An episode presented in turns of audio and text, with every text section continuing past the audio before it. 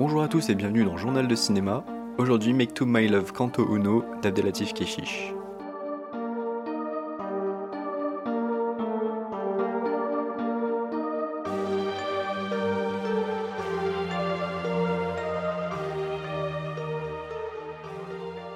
Totalement à l'opposé de ce que pourrait être un film de Noël, Make to My Love Canto Uno d'Abdelatif Keshish est sorti en 2018 avec Shaheen Boumedine, Ophélie Beau, Alexia Chardar ou encore Afia Herzi. L'histoire, c'est celle d'Amin, néo-parisien, qui décide à l'été 1994 de voir sa famille et ses amis à Sète, où son cousin Tony baratine les filles. Très vite, il semble ne pas être tout à fait à sa place dans ce jeu de séduction et de paraître. Promis, pas de spoiler dans cette critique. Ce Make to My Love, c'est également le premier volet de ce qui devait être une saga du réalisateur controversé et palmé, Abdelatif Keshish. Make to My Love Canto Uno, c'est le film qui suit le succès planétaire de La vie d'Adèle, qui était donc le seul film de Keshish que personnellement j'avais vu avant celui-ci. Plusieurs raisons font que je n'avais pas tellement exploré la filmographie du réalisateur notamment parce que je n'avais pas été marqué par la vie d'Adèle et que ce film m'a d'ailleurs donné envie de le revoir, et surtout un peu par a priori négatif, tout simplement parce que plus jeune, il représentait une forme de cinéma qui me rebutait et un cliché du cinéma français naturaliste un peu ennuyeux.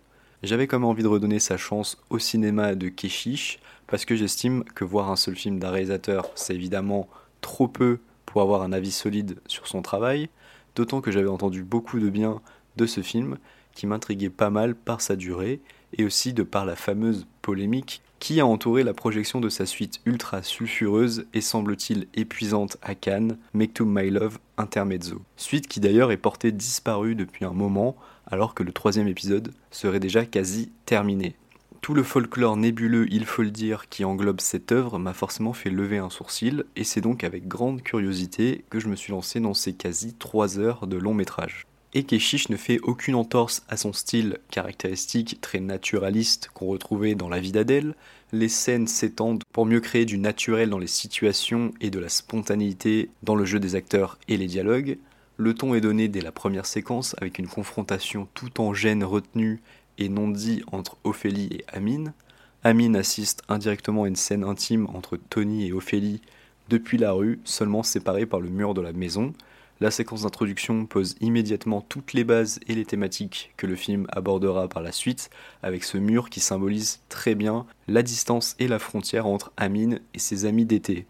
Du début à la fin du film, il reste réservé concernant ses sentiments et se heurte à l'exubérance de son entourage. Cet été sera la quête d'une romance sans cesse compliquée par son incapacité à faire un véritable premier pas. Il représente ces personnes qui observent le monde qui les entoure, mais qui ont beaucoup de mal à s'intégrer à la représentation théâtrale permanente qu'est la vie en société et la drague.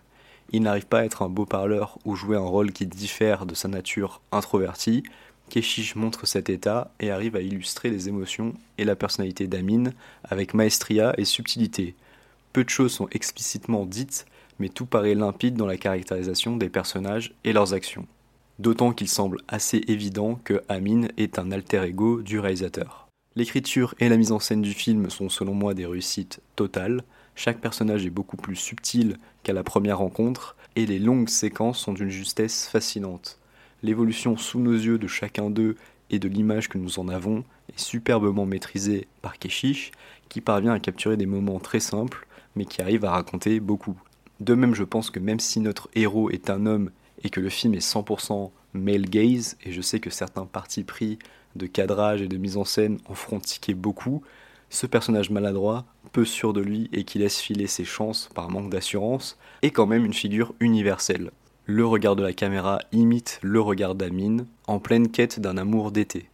Mais outre Amine, c'est les personnages féminins qui sont les plus réussis et qui occupent la plus grande place dans le récit et à l'écran, de la mère d'Amine à Ophélie en passant par Charlotte, aucune d'elles n'apparaît comme une caricature ou un archétype un peu facile, alors qu'on a l'impression de tous avoir déjà croisé quelqu'un qui leur ressemble. Encore une fois, le naturel et la recherche de la vérité par la fiction qui fait la signature de Keshish et de sa mise en scène, sublime ses personnages.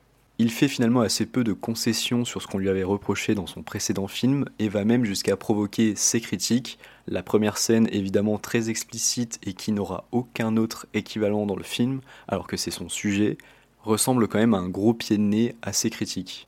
Il a aussi une façon de filmer le corps féminin qui est de façon complètement assumée, calquée sur le regard des hommes qui draguent sur la plage ou en boîte de nuit.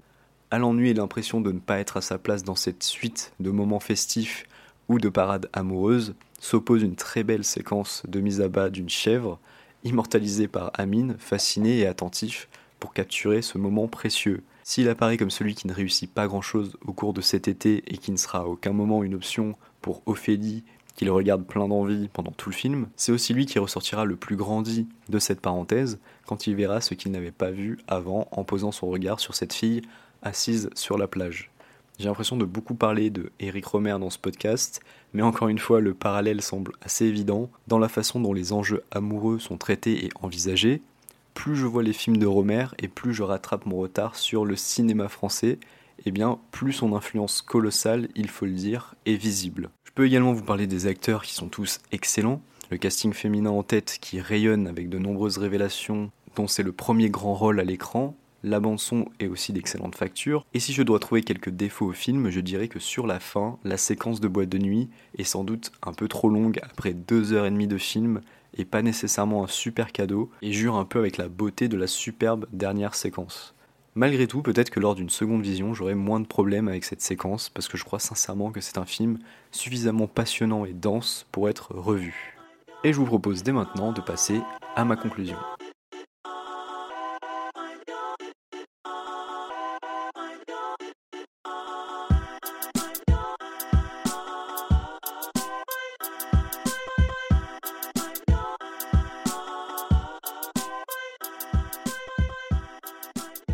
Alors, est-ce que je recommande Make to My Love Canto Uno? Bon, je crois que je vais faire assez court au vu de mes propos précédents. C'est un grand oui. C'est un film qui m'a complètement fait douter concernant la vie d'Adèle et qui m'a vraiment donné envie de le revoir tant j'avais été mollement réceptif à la Palme d'Or 2013. Make to My Love, c'est un film absolument magnifique, pour peu qu'on se laisse emporter par le récit de Keshish et la quête d'amour du protagoniste. Si vous réussissez à vivre et à capter ces moments de vie brute, qui raconte énormément, alors je pense sincèrement que vous allez adorer cette ode à la vie et au lâcher-prise. Évidemment, un goût un peu amer reste quand on sait que le second opus, tourné dans la foulée, baigne dans une affaire un peu sordide de scènes dont on ne sait pas vraiment si elle a été consentie ou non et dont la méthode de tournage reste un peu floue. J'espère qu'on aura la lumière sur cette affaire et qu'un terrain d'entente puisse éventuellement être trouvé pour sortir la suite. Évidemment, si on ne se rend pas compte d'abus trop sérieux, de la part d'Abdelatif, qui semble être quelqu'un d'assez peu sympathique.